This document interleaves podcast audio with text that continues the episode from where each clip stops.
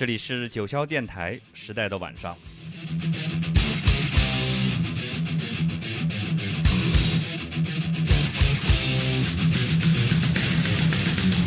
今天的开场曲是我们全球的这个金属乐迷都再熟悉不过的了，是教材级的曲目，来自 Metallica 的《Master of Puppets》。那么今天晚上呢，我们会尝试用一种全新的方式来介绍这首重金属历史上伟大的作品。呃，我们将欣赏其原版的分轨录音，通过这种方式呢，带领大家来做一个有趣的一个探索，看看到底是什么样的音乐元素造就了如此伟大的作品。为什么 Metallica 会成为称霸近四十年的一支超一流的重金属乐队？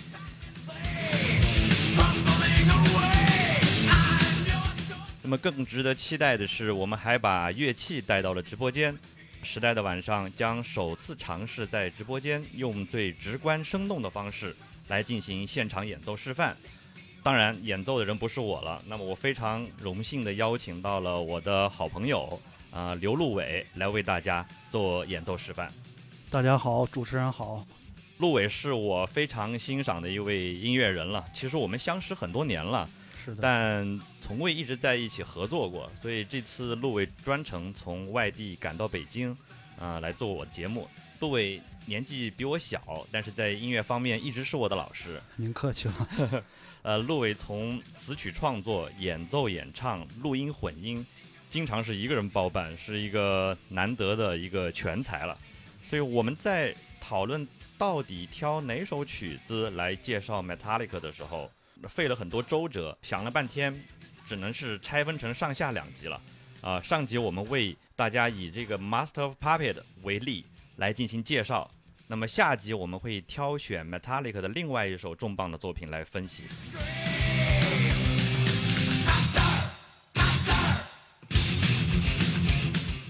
所以一开始我想先问一下陆伟，就是你是最早什么时候接触到 Metallica 的？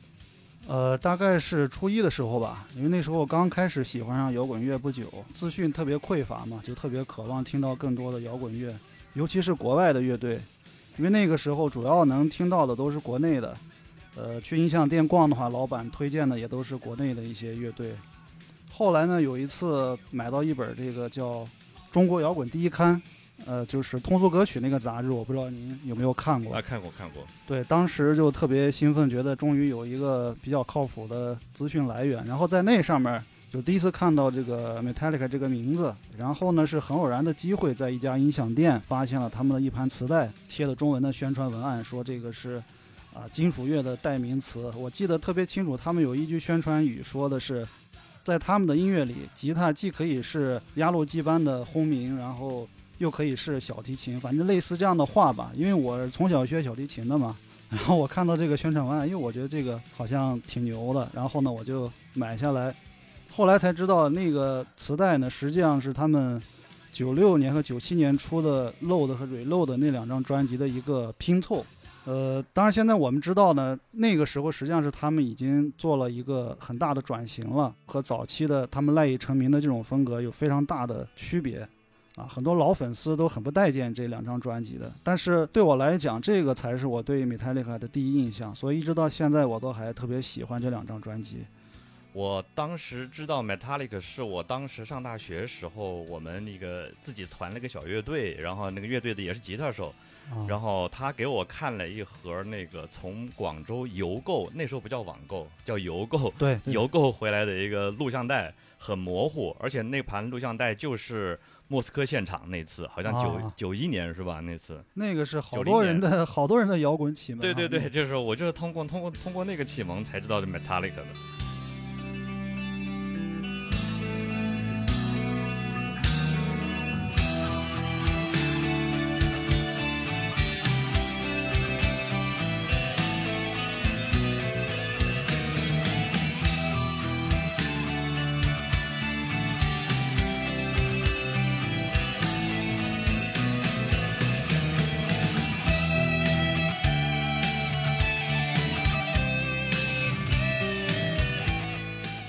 好，接下来切回正题，我们要开始聊这个《Master Puppet》这首曲子了。我们知道这首歌的同名专辑发表于一九八六年，那么它是 Metallica 的第三张录音室专辑。这张专辑赢得了比上两张更为出色的成绩，也是这张专辑呢把 Metallica 推向了重金属的巅峰。那我想问一下陆伟，你对这张专辑的一个整体印象是什么？呃，我觉得 Metallica 的整个职业生涯呢。前四张专辑可以划分为第一个阶段吧，因为从第五张专辑，也就是著名的同名专辑《黑专辑》开始，他们有了一个非常大的转型。那么前四张呢，它还是有一个一脉相承的脉络整体下来的，也就是在追求速度更快、音乐更激烈、编曲更复杂，沿着这样的一个思路一路走下来的。那么简单梳理一下的话。第一张专辑虽然说开创了 thrash metal，这个国内一般翻译为激流金属或者叫鞭笞金属吧，开创了激流金属这样的一个先河，但是呢，各方面来讲还是稍显稚嫩的。从第二张专辑开始，呃，在音乐性和旋律性上有了一个非常大的飞跃。这一点呢，我觉得可能跟他们换了制作人有非常大的关系。因为第一张专辑还是在美国录的嘛，从第二张专辑开始，二三四这三张，他们都是去丹麦录的，制作人、录音师都是 Fleming 这位制作人。我觉得这个和他们的音乐中间突然多了一些欧洲古典音乐的元素，还是有很大的关联的。到了第四张专辑《And Justice for All》的时候。我觉得他们在技术性还有编曲的复杂程度上面，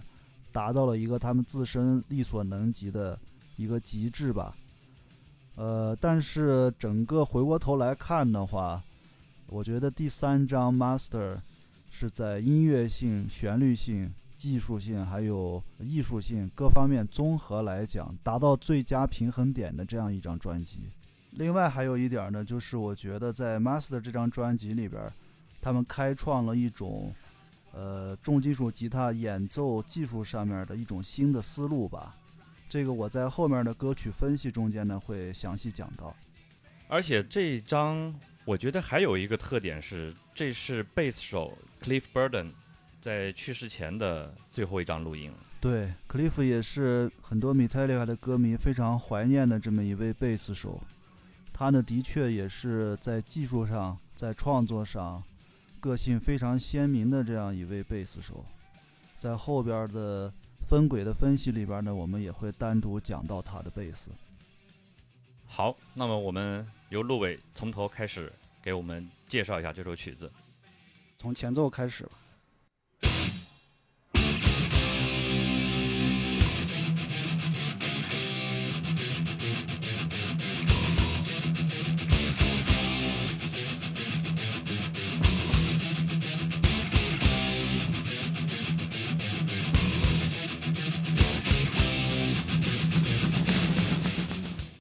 首先呢，一上来就是一个主题非常鲜明的斩钉截铁的这个开头。实际上，它在全曲中间只出现了一次，它就是起到一个拉开序幕的作用，就是这个，它这三个连续下行的半音。给人一种非常有压迫感、威严，带有一种邪恶在里边的一个感觉。这个呢，是它贯穿他整个音乐的一个非常重要的元素。然后接下来呢，就是这首歌的第一个主要的 riff，我把它称为 riff 一。riff 呢，指的呢就是一小段节奏非常鲜明的、带有一定的旋律线在里边的乐器小段落，一般都是四遍、八遍这样的偶数的方式来重复。这个中文好像也叫来福段，是吧？对，有各种翻译。现在可能最常用的是连复段。那连复段，嗯，对，所以说听摇滚乐的时候一定要抓住这个连复段，你就掌握了这个听摇滚乐的大门。一首典型的摇滚乐或者说 metal 这种风格的音乐，它实际上就是由若干个连复段这样排列组合，就构成了这样一首歌曲。哎，我问一下，开头这段那个节奏型是不是我们之前聊到过的那典型的那种三套四的那种四套三？呃，是对，它中间是有这样的节奏型在里边的，呃，然后这个 riff 一呢，实际上是从前面那个序幕发展而来，它更多的这种半音连续下行，然后来把这个中间的空隙来给填补。它原来不是这样的嘛，就是发展就变成。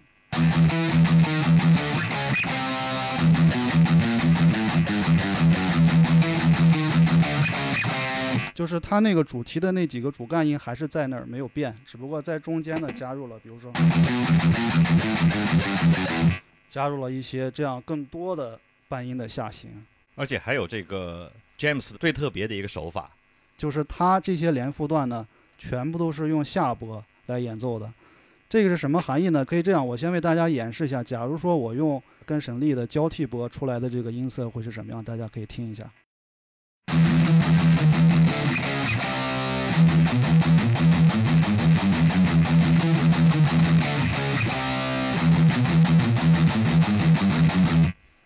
我再用全下播，大家听一下。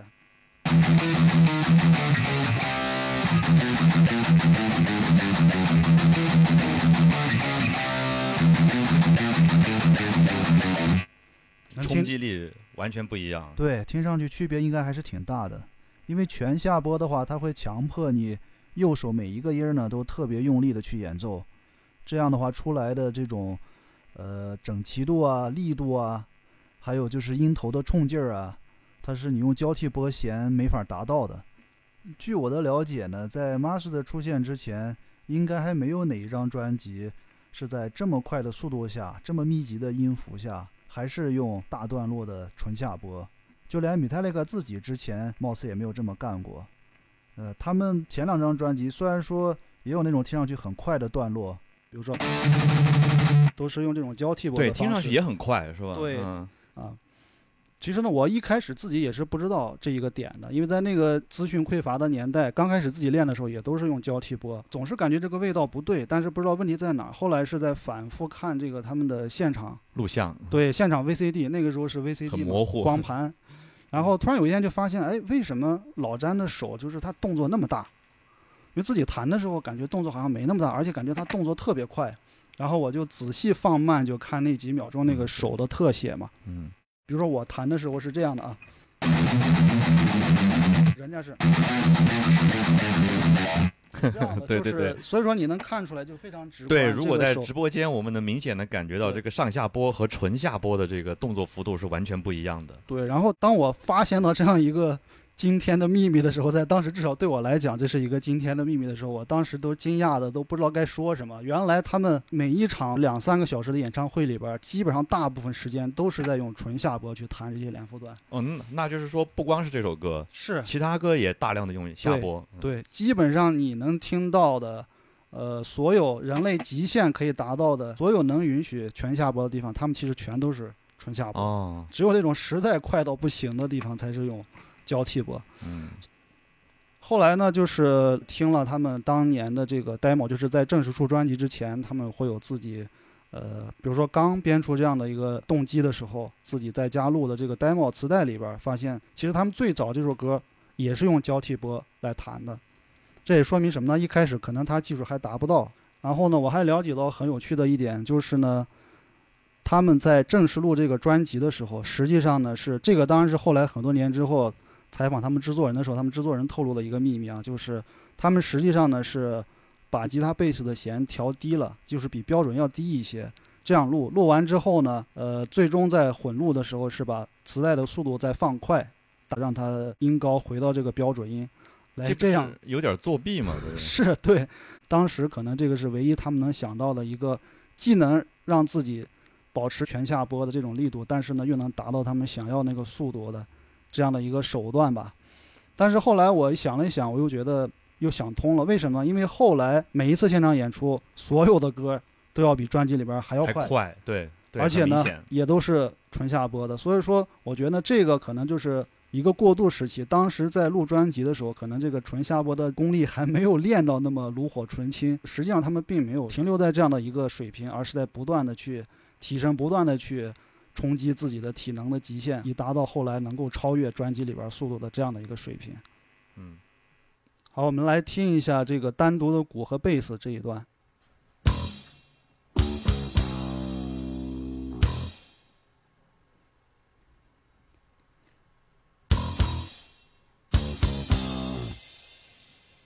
好，我们可以听到他这个时候鼓和贝斯呢，就是在强调这个音乐里边的一些重音。然后我们可以听到贝斯浑厚有力的这样的音色，因为很多人其实，在完整的音乐里面是很难听清楚贝斯的，是很难对注意到贝斯的存在的。好，接下来我们听一下后面的段落。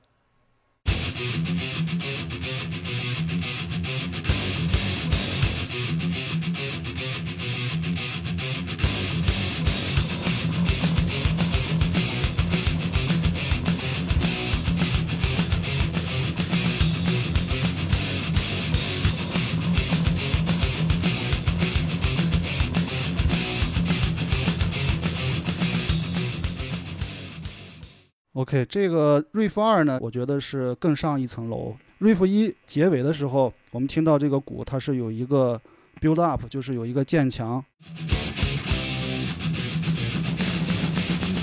一般来讲，一首歌到这个地方可能就是要进唱了，但是呢，Metallica 显然觉得这个还不够过瘾，那我再来一个。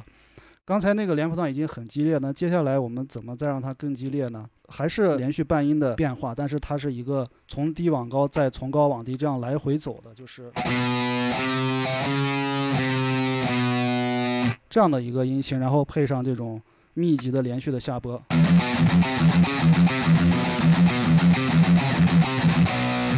我对这种节奏型特别有感觉，这种三套四、四套三，就是比如说四套三，就是它实际上是个四拍子的，但是它会把这个重音每三个音出现一次，所以的话，你在四拍子的这种旋律这个律动里头，你会感觉到它套着一个三拍子的感觉，就大等等大等等大等等大等等大等等等这种感觉，就特别也不停的给你创造一些意外的这种冲击。对，它会让这个节奏更有律动感。好，我们来接下来听一下这一段的时候，贝斯手在做什么。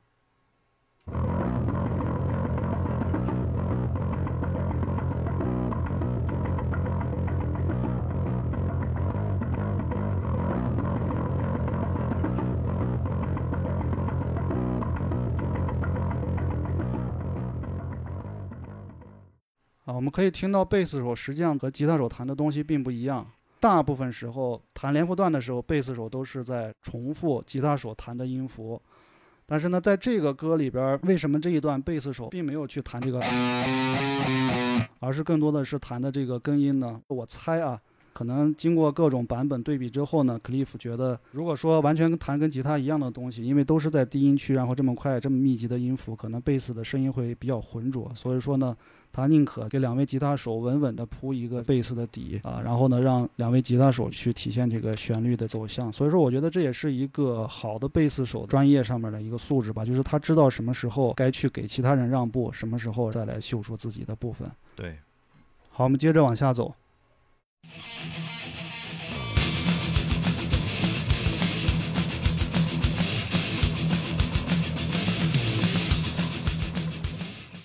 那这个连复段呢更加平稳，它有这种连续的，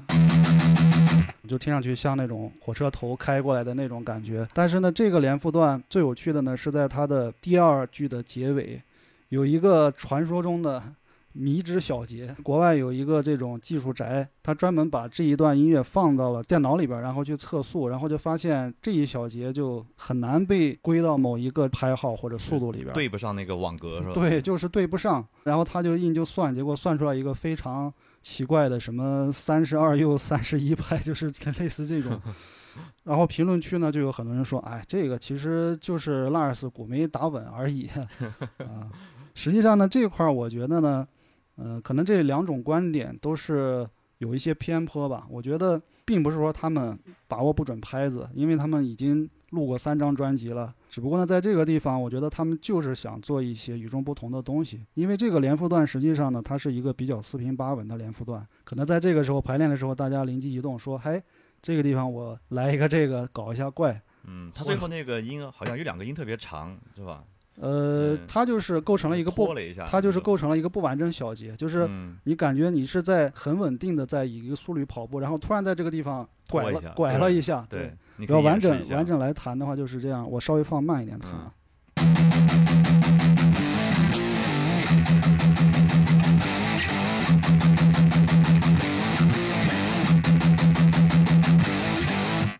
特特别对对很有意思。特别奇怪的一个点，但是呢，它会让这段音乐更有可玩味的地方。当年像他们这些纯粹是靠排练、靠这个乐队乐手之间的磨合，然后来创作音乐的这种情况下，可能这种东西会更多的出现。反而到了今天，就是可能大家都是用电脑做音乐，一切都是非常精准的，对着网格线去算这些拍子啊，去做这些东西，可能反而少了一些这种。灵机一动，然后突然，可能你甚至都没法把它归类在一个准确的拍子里边，但是它会听上去很有意思，会让这首歌变得与众不同的这样的一些 idea。对对。好，我们接着听下一段。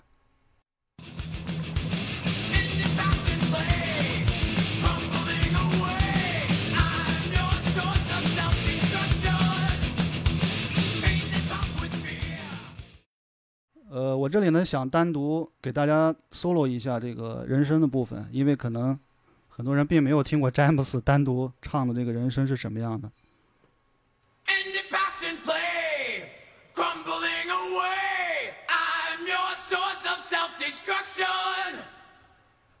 哎，我听这个单独放人声这一轨，感觉比听。呃，就是全部放的那种，好像冲击力更大，更更好听。我个人觉得，对对对，当多个声音一块响的时候，它实际上是有一个掩蔽效应的。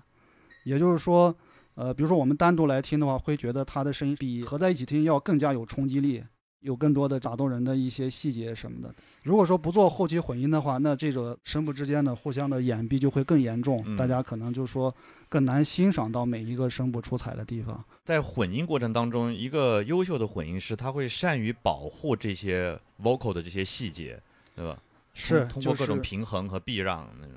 对，没错。嗯，然后我们还可以听出来，他这里边的人声呢，全部都是做了 double 的，什么意思呢？就是他是完全一模一样的，他唱了两遍，是两遍的声音合在一起的，所以说他会比单独只录一遍、只唱一遍的声音要更加的丰满一点。好，我们听下一段。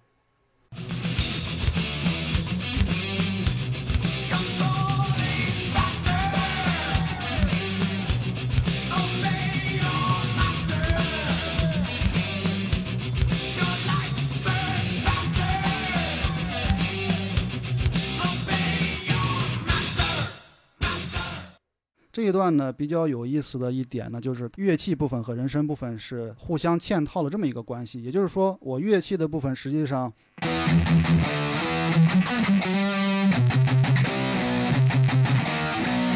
这样是一个完整的循环，但是呢，人声并不是和这个一块儿出来的，它是当这个连复段进行到一多半儿的时候，然后人声再出来，人声完了之后，下一个连复段也走到一半儿。所以说它是这样一个互相嵌套的，是一波未平一波又起的那种感觉。中间呢有很大的一个空档，对人生而言。所以说我们可以听到它在每一句的最后一个词儿上面专门加了一个 delay 的效果，其他字儿上没有啊，就只在最后一个字。我单独 solo 一下人生这一轨，大家可以听一下。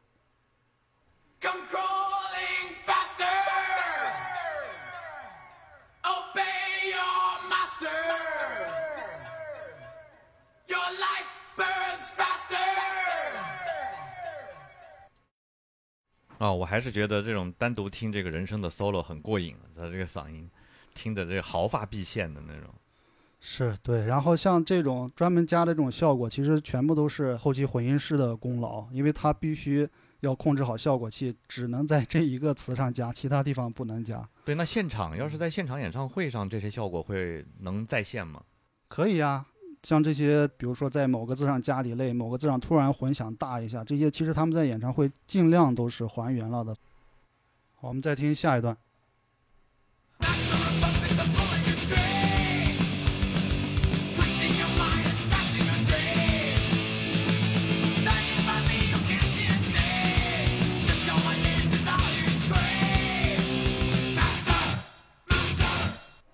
OK，接下来的这一段呢，实际上是前面这个副歌的一个扩展，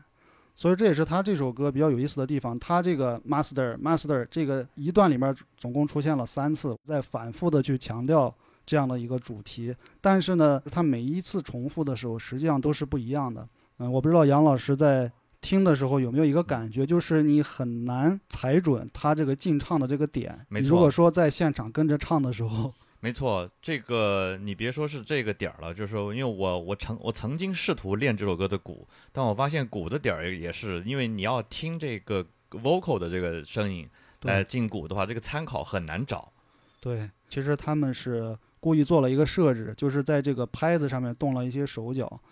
要不这样，我一边放了这个，然后我一边给大家数一下：二三四，一二一二三四，一二三四，一二三四，一二一二三四，一二三四，一二三四，一二一二三四，一二三四，一二一二三四，一二三四。四四拍里头有有差出来一个四二拍，对，前两句是一样的，到第三句的时候又少了两拍。我听过他早期的 demo，他刚开始编出这一段的时候，其实这四句是一样的，哦，它中间没有这个节拍的变化。但是那个呢，就听上去有点冗长。嗯，呃，我们所谓的叫事不过三嘛，这个实际上是我自己在做编曲的时候也在遵循的一个基本原则，就是完全一样的段落重复不会超过三次，这会让这个音乐呢变得更加的耐听，因为它里边有足够多的变化，有足够多的这种细节上面值得你去玩味的地方。对，所以刚才陆伟说这些，我觉得也是这个重金属音乐有时候你一旦听进去以后，你会那么着迷的原因，就是里头的技术的东西其实非常非常多，每一首歌掰开来揉碎了，里头这些技术点，在一般的流行音乐里头是很难有这种现象的，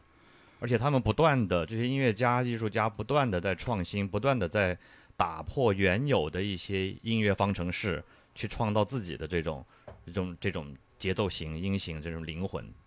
是，我觉得他们并没有过多的去考虑呃市场，但是他们呢又开发出了属于自己的一个市场，我觉得这个是非常酷的一件事情。对。OK，那我们接下来的这一整段呢，实际上就是基本上是前面的重复，只不过是歌词有了变化。所以说呢，我们直接跳到这个第二个大整段的最后结尾。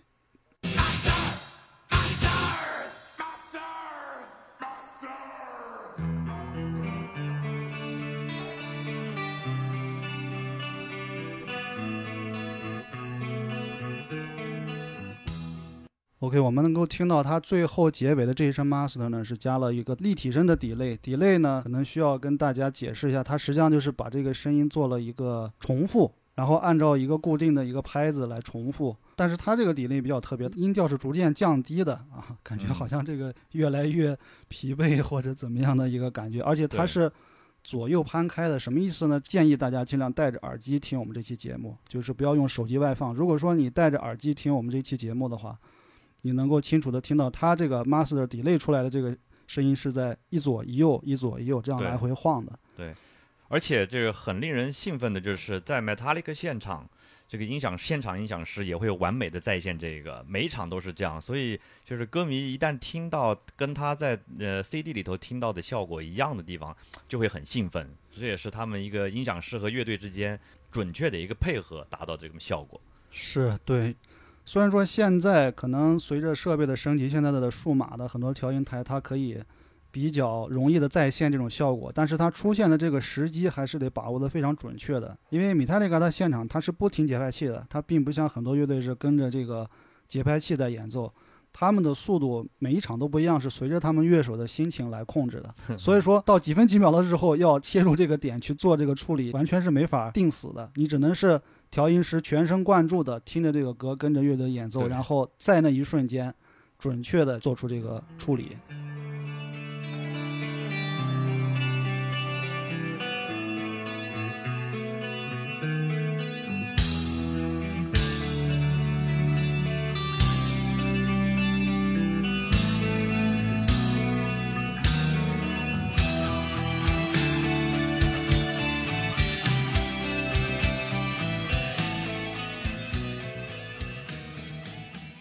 这段旋律是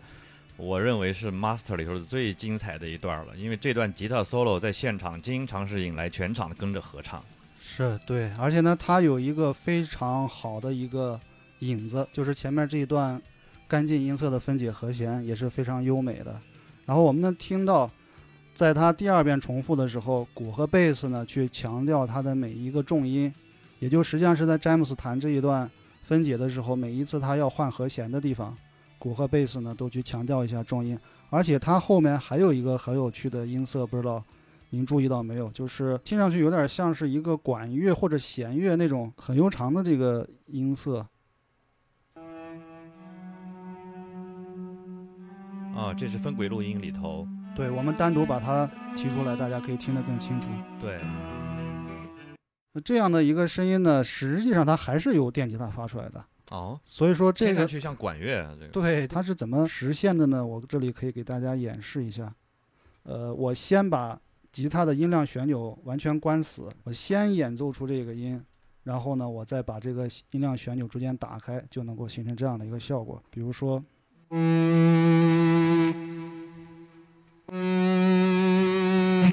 啊，就是这样的一个效果。其实就相当于把那个音头给去掉了，对所以所以吉他的那个特色就就不明显了，听上去就有点管乐的感觉了。对对对，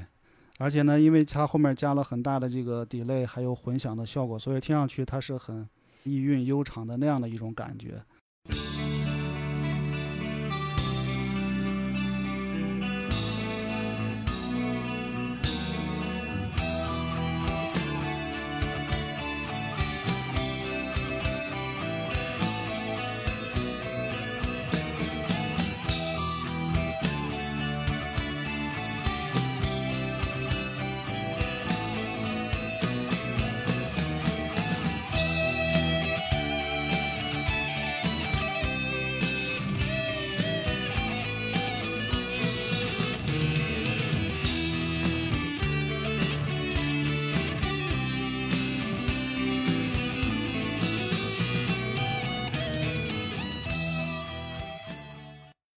我第一次听到这一段旋律的时候，给我什么感觉？就好像是我以前在哪儿听到过，但是我发誓我以前真的从来不可能听到过这段旋律。但是当我第一次听到的时候，我感觉好像就是我上辈子或者什么时候听过，因为它每一个音都恰到好处，没错，就每一个音感觉都是完美的落在它该落在的地方上。而且呢，我觉得应该所有人听到这段旋律都会有种亲切感。立刻被它熟悉吸引过去。所以说，我觉得说的夸张一点，可能是会流芳百世的那种旋律。这种旋律，可能我们之前在莫扎特、在贝多芬的音乐里边会有一些这些片段，就是这些片段是我觉得它是可以跨越所有的种族也好，所有的文化背景也好，语言也好，嗯就是当你一想起来的时候，感情就会被调动出来。呃，这个也是我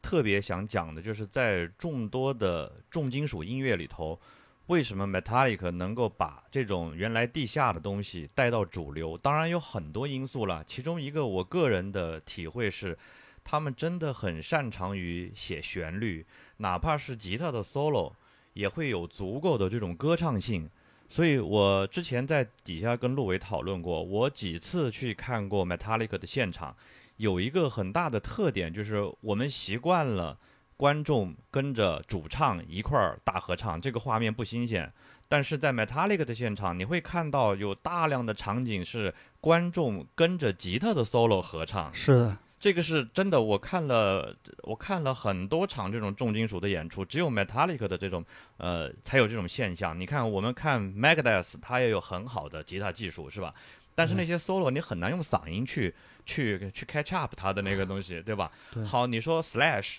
它有很浓重的 blues 的那种味道，但是大量的滑音也导致你人声很难引发这种大合唱的这种效果。对，只有 Metallica 就像你说的，每一个音符都落到恰到好处。所以这是我们在下一集我会给大家分享一下上海现场的录音啊，我们先卖个关子。这一段呢，实际上全部都是詹姆斯编的，在詹姆斯个人的这个呃记录他灵感的这个磁带里边就有完整的这一段，一个音符都不带差的。所以说，我觉得像这种旋律，那真的就是呃怎么说，老天爷赏饭吃。也就是说，可能某一个练琴的晚上，突然一下这个灵感就击中到你，可能就行云流水一般写出这一段旋律。而且呢，当时他已经想好了，他是两个声部、三度音和声的这种方式，一气呵成的把这一段旋律录在自己的磁带上。一段伟大的旋律就此诞生。我觉得在每一个音乐人的生涯中间，这都是非常值得骄傲一生的一个瞬间。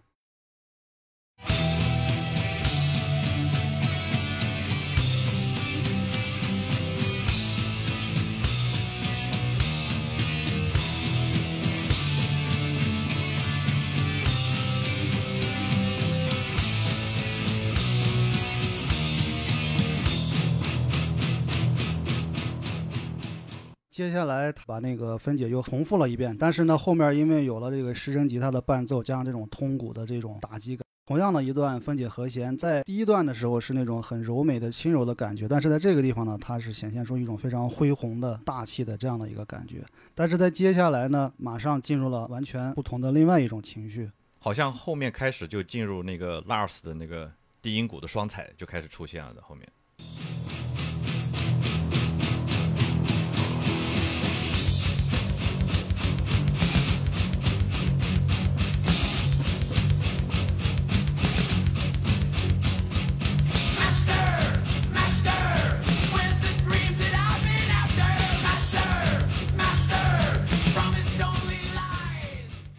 对，就是这一段，鼓开始有双踩，有大量的通鼓，吉他也是用这种非常重的，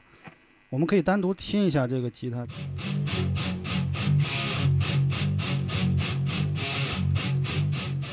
是吧？我们单独听的时候会听到它这种电吉他这种手掌弱音所能出来这种极其厚重扎实的这种音墙一样的这种这种效果。然后呢，在这个基础之上呢，加了这种大量的人声的这种合唱。嗯，哎，这一段我们能不能听一下鼓的这个 solo？OK，没问题。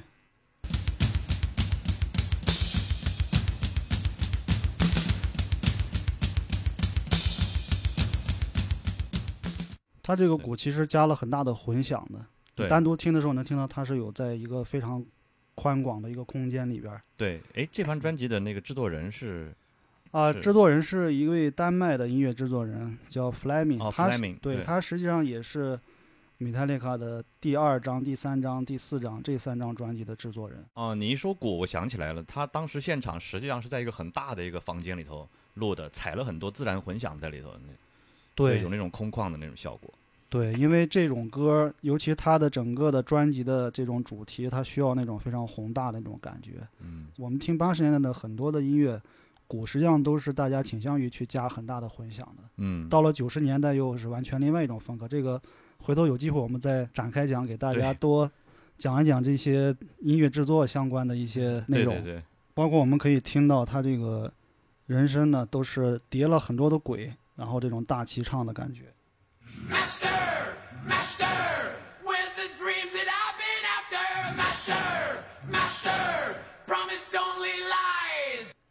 哇，这个听着才是，的确是叠了很多轨。对，而且呢，它有一个低八度的对对对 master master，、嗯特别低沉的那样的一种声音。OK，接下来这一段呢，就是苛刻的 show time。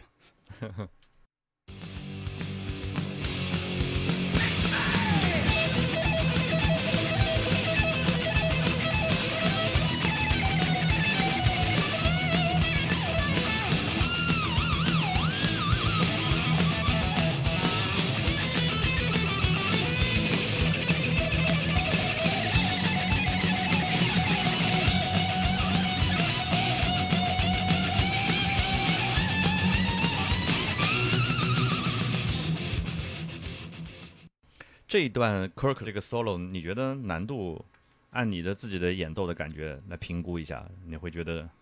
看跟谁比了啊。嗯如果说在这种高手如云的金属圈里边来嗯论的话，应该属于中等偏上吧。啊？但是并没有说到变态级的那种嗯难度。这个 solo 也是我认为 Kirk 呃非常精彩的一个瞬间，呃，而且大家注意了，他这个时候下面伴奏的这个连复段是前面我们说的那个。呃，带有迷之小节的那个连复段，所以说嗯。他在 solo 的时候呢，他必须时刻来注意着去应付那个小节，因为那个哦小节是一个特别奇怪的一个拍子。对对对对。我并我并不能说很放肆的，就是没错没错，全注意力全集中在我的这种速弹上面，嗯。我还得踩着这个嗯 迷之拍子，对，然后呢要把这个卡的特别准，他要跟着这个伴奏要练很多很多很多遍，对。他才能去找准这个拍子。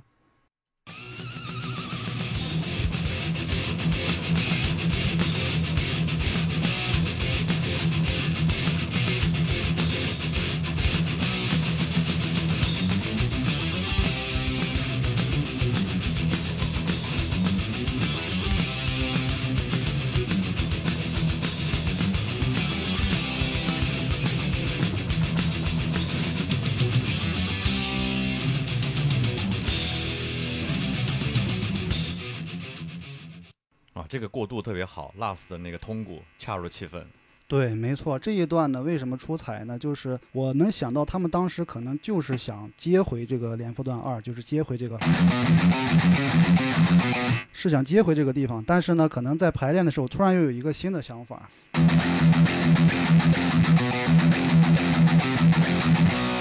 鼓呢，在这个地方用了一种速度减半的，因为它原来的速度是咚大咚咚大，然后在这个地方鼓呢是咚咚大咚咚，用速度减半的方式给大家突然又来了一个耳目一新的感觉。然后呢，在后面又出其不意了，接了一段很好听的一个旋律，就是。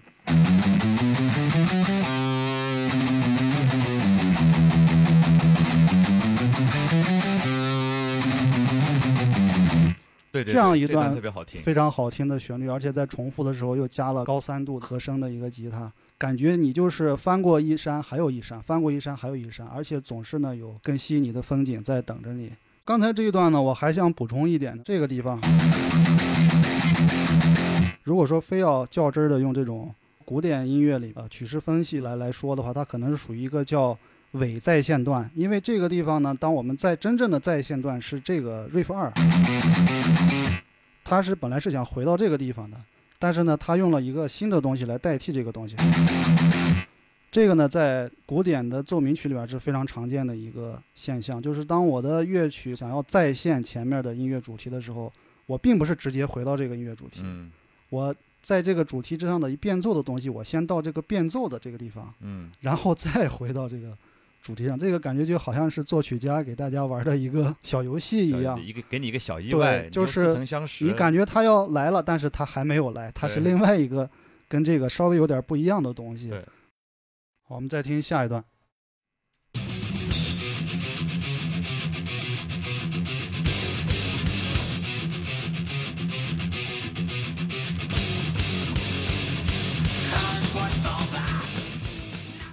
这里在最后一遍进唱的时候，有一个混音处理上的小细节，我想请大家注意一下，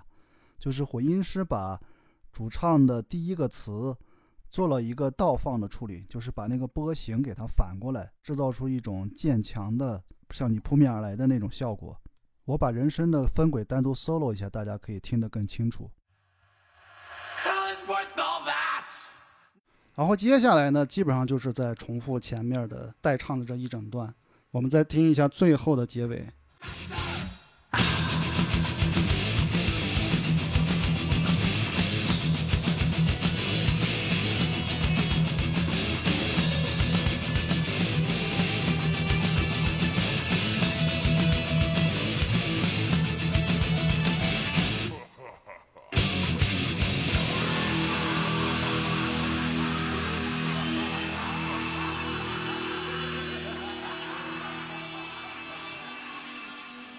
哎，它后面有一个像那种弦乐一样的一个长音，是吗？对，用吉他做出来的效果，一直引在后面，感觉在非常遥远的一个背景上面有一些这种高音的吉他的这个。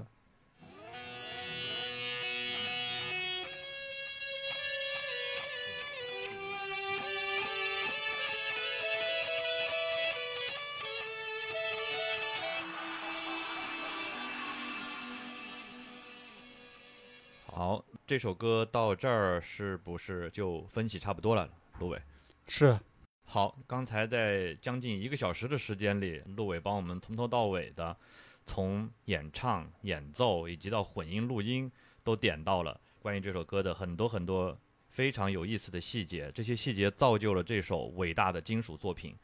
那么我们现在呢，就从头到尾欣赏一遍 Metallica 的这首《Master of Puppet》。这首歌您可能之前听了很多很多年，但是现在再听，我相信您肯定会有不一样的感受。对，这就是我们今天这个节目形式的意义所在。